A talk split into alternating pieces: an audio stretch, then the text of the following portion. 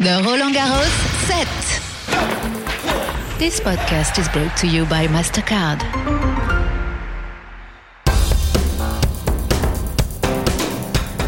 Hello, it's the last day of May, but day two on the Roland Garros set podcast. I'm Audrey Hash. I've traded my usual music venues for the clay courts of La Porte d'Auteuil here outside Paris. Now, what's nice is that although it's a huge international event, one very quickly stumbles across familiar faces. Bonjour. C'est par où pour... Oui, c'est ça. C'est pour. Euh... Ah oui, il faut que je descende de Murat. Oh, yes, I remember her. Her name is Jeanne, and this is her job description. Uh, it's to inform people who arrive from uh, the metro and to guide them in the good direction in Roland Garros. This year is um, almost calm because of COVID, etc. But uh, it's still the same uh, atmosphere because of sports and ambition. So That's it's really cool. And what's the perks of your job? What's the best part about it? Do you get what's your. Uh, Yes, it's to meet uh, people who are so exciting to see uh, their favorite uh, player, and uh, it's really cool. And who's your favourite player? Uh, I think it's Nadal. So you want him to win again? Or is there any. Who's your. like. Any French players you like in particular? We will see. No pronostic on this. Okay. So. Well, thank you very much. See you later. See tomorrow. Bye. Now, this year, for the first time ever, Roland Garros is making room for night sessions. And going by how the temperature is soaring this morning as I make my way past le cours Philippe Chatrier, it's set to be 25 degrees Celsius, if you want to know, here in Paris. Mm. Well, anyways, I bet the players will be relieved to have a cooler evening temperatures. Just had a quick chat with some tennis fans about who they want to see today. Uh, are you going to be watching this from home? Of course, maybe. Yeah. But uh, Federer is playing before. So Federer is the big one for today. That's Yeah. the most, you're most The psyched big name. about. And Benoit Paire. Benoit Paire. Yeah. Yeah. The goat. Hein. It's a good. French goat, the French goat. why is he called the French goat? Because he he make the public uh, important. So we are French, so we love him. I'm coming till uh, Friday. Otherwise, after I, I watch on TV. Uh, we're gonna see Caroline Garcia and uh, Tsonga today on the Lenglen. This year, Roland Garros is launching uh, for the first time nocturnal matches. Are you going to watch any? Maybe yes, the evening session because I think it will be only on Prime. So yes, I think I will. So Yeah. Who are you? Who do you want to see in particular? Nadal, of course. Federer, it's today his first match, and Tsitsipas. That's I really like. uh, and who are you predicting to win? I know it's an impossible question. yes, it's impossible. Mm, maybe Nadal, but it will not be so surprising. But yes, maybe Tsitsipas is a challenger. I think. So as you can see, the novelty of Amazon Prime in France is um, appreciated by people, uh, but not everyone yet has signed up. So maybe it'll be an incentive for sports lovers to sign up for it. We'll see. Of course, there's the fantastic Roland Garros app, which I'm sure you've all already got on your phone, which is ideal if you want to follow matches as they are taking place. Now, I know many tennis players have multiple skills and side jobs. Some are even big music stars in their own right. Yes, of course, Yannick Noah is the obvious name drop, but so is Corentin Moutet. The 22 year old also has, believe it or not, a rap career and is partial to walking onto court to the sound of his own music. Got that drip down. Drip down. Made another meal with that drip down. Drip down. Get another kid with that drip down. Drip down. Gotta leave my crib with that drip. He released. Écorché, his first EP in October 2020, shortly after last year's Roland Garros. The 2021 tournament is over for the French player. He was knocked out following a lengthy four and a half hour match against Serbia's Laslo Djere. Now, at the time, he was so frustrated that he threw his tennis racket at the seating area of the Cours Simonne Mathieu. Rockstar style fit? Hmm, perhaps, but this leads us to the next stop. Down some steps into Roland Garros' spanking new megastore. We'll take a look at the store in greater detail another time, but it does feature a pretty exciting attraction. A busy workshop is in full view. Now, if music stars have special techs for their guitars, drums, and so on, well, tennis players have stringers. Hello? Who are you, and what are you doing here? Dustin Tankersley, And you're from? uh, Dallas, Texas. We're stringing all the rackets for the players. Um, that's pretty much what we do. So, what does it take to become a professional stringer? Because in my world, it's like a journalist that tries to, Yeah. you know, get gigs. yeah, well, it's you know, you generally all the guys here started out at doing smaller events. Obviously, they started stringing probably when they were younger. Most of them have pro shops where they, they string at, or uh, they teach tennis or something and they string on the side. Um, but this team does the U.S. Open as well, so U.S. Open and French Open. And I see that, like, you're from all over the world here in this uh, stringer workshop. Um, how many times have you worked at Roland Garros itself? Uh, this is my second year. Uh, most of these guys, it's their second year because they, they we hired them.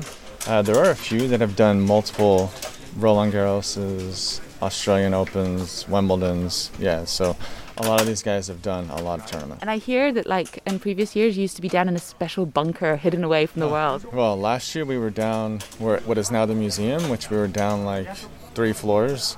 And the bottom, it was very dark. Uh, we were secluded from everyone.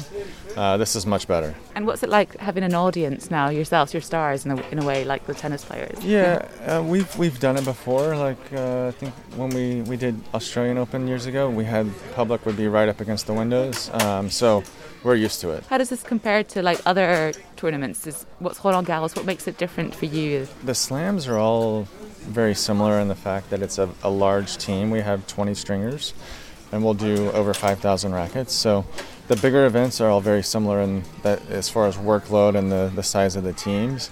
Um, but you know, it's it's cool being in France. It's you know, it's a different different uh, atmosphere, different environment. Do you want to talk me through how it works? Sure. yeah. Yeah, so uh, at the front desk over there, player will come in, uh, drop up their racket. They'll have their own string. They generally know what they want as far as tensions. Sometimes they'll maybe do a couple different tensions to, to play test uh, with the conditions and see what they like. Um, but generally, if they do a few different rackets at different tensions, they'll play test them in practice and then come back the next time and they'll know what they want. And we'll do, you know, some players will do one racket a match, some players will do 10 rackets a match. And- Ten a match sounds humongous. yeah, yeah, there's a few that do a lot like that. Um, and especially the men when they're playing five sets potentially. Uh, and if they're rotating uh, new rackets every ball change, they may need 10 rackets for a match. So, um, so yeah, then after that, we take the racket in, they cut the strings out over there, we string the racket over here. And then as soon as we're done stringing it, we put the logo on it if they're sponsored by a company. And then we put them back in the, the racks over there and then the front desk staff will take them to wherever the player wants to pick them up because we have four pickup and drop off locations here. Uh, would you like to talk me through the machine and how it works, or Yeah, so this is uh, the, the Wilson string machine. Uh, so you can see you can adjust. This is at 42 pounds. You can adjust here. Uh, you can go down. You can go up to there. And then we also have this here where you can change it to kilos. You Oh, can yeah. have it flat. You can have it tilted towards you a little bit. You can have it tilted a lot towards you. super sophisticated? Yes, and Yeah. then even if you have different stringers using this machine, you can have multiple setups. So it actually you, you put in your, your height and all your information, and it'll rise to the where your height your stringing height should Yeah, that's amazing. Yeah. How did people do it in the olden days? Well, the they used to have a lot of it. You know, years ago it was crank machines uh, before electric machines, uh, and then most electric machines are going to be flat like this, and they don't have the tilt feature that um, this machine has. Used to be you'd have to lean over the machine all day. Well, now the machine kind of comes to you, so you're not bending over the machine as much. Yeah, It's literally like an operation operating theatre yeah, or table. yeah. and Yeah. What is it that you like the best about this job? What's your favourite part? Um, I've always liked providing a service to the players and, and you know having a part of helping them win. You know, it's you know the one thing that most players in general don't realize is stringing is probably one of the most important sides of playing tennis. Because if the, the stringing is good and consistent, then they're going to perform their best. Mm-hmm. Are there any favourite rackets or people who've been like, you have to be careful, this is Nadal or Federer or Serena's, you know, absolute prize possession? You know, we, we kind of treat everyone the same. Mm-hmm. I mean, we all we, we treat it just as a normal string job. It's it doesn't matter who the player is. We're getting them the same exact service, the same quality, so the same attention to every racket. You do the measurement in weights, I hear, when you're like, Yeah, we do pounds or kilos depending on what the player wants. The the machines will do both.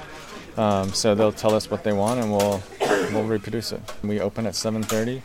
Uh, usually on a busy day, uh, we'll be out of here around nine o'clock at night. But then night session matches we'll have two stringers stay till the end, Okay. so we have to be here until the last ball. Wow, that could go on very late because it's our first night shift. Like tonight is the first night. Yeah. even last night was midnight, so Yeah. could be even later tonight. Okay. Are you working tonight? No, I worked last night, Okay. so I'm gonna go home early tonight. That's nice. Well, let's let Dustin have a bit of a rest for now. I'm just heading over to Tom, who's originally from the UK but is currently based in Toronto. He's in the middle of restringing the racket of Peter Gojowczyk. How long does it take to string a racket? Uh, we generally try and average between 15 to 20 minutes. Um, Fast. Sometimes it can go a bit quicker. It depends if it's if a racket's been sent off court, then um, it's got to be a little bit quicker. How long have you been doing this for? Uh, tournaments for 11 years. And so, what's your favourite tournament? Uh, Wimbledon. of course. I love this though as well. With the sun out, it's nicer than last year. Yeah, I heard it was uh, miserable. It's awful. this is, that's it. Just back and forth. Can you tell from the sound of a racket if it's in a good nick or not? Yes and no.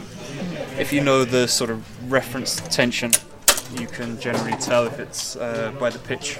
Um, Ah. if it's tight enough or not. Uh, you can't get an exact reading, but um, once you've done a few, you can generally get a feel for it. Is it very competitive to get jobs as a stringer on all the opens? Uh, yeah, I mean it's quite it's quite a small group um, of stringers that, that go around. Um, so yeah, this highest level, it's, there's a lot of competition for spaces. but, um, as long as you do the work, you keep on coming back. So What's the part you like the best in the stringing and the actual craft of it? Um, I know. I quite like the pressure. It's um, in these busy days when it's not much time to get the rackets done. It's kind of stacking up. I hmm. kind of enjoy that side of things. This, this stringing itself can be a bit tedious. It's the same thing over and over and over again. But when you got something, Sorry. when you got something on writing on it, and you, know, you can look at the results and get a tangible result for how your player's doing. It's that makes it more exciting. Have you sometimes looked at a player and they've won and you're like, yeah, I did their racket? Yeah, all the time. Cool. Well, thank you very much for taking the time. Thank you. Well, that's all we have time for in this edition of the Roland Garros set. I'm going to have a sniff around what goes on during this night session tonight, and I will report back tomorrow. This podcast is available on the Roland Garros app and via your favorite streaming and podcast platforms. Don't forget as well, you can drop us a line and a question or whatever you want via the Roland Garros social media pages. The Roland Garros set. This podcast was brought to you by MasterCard.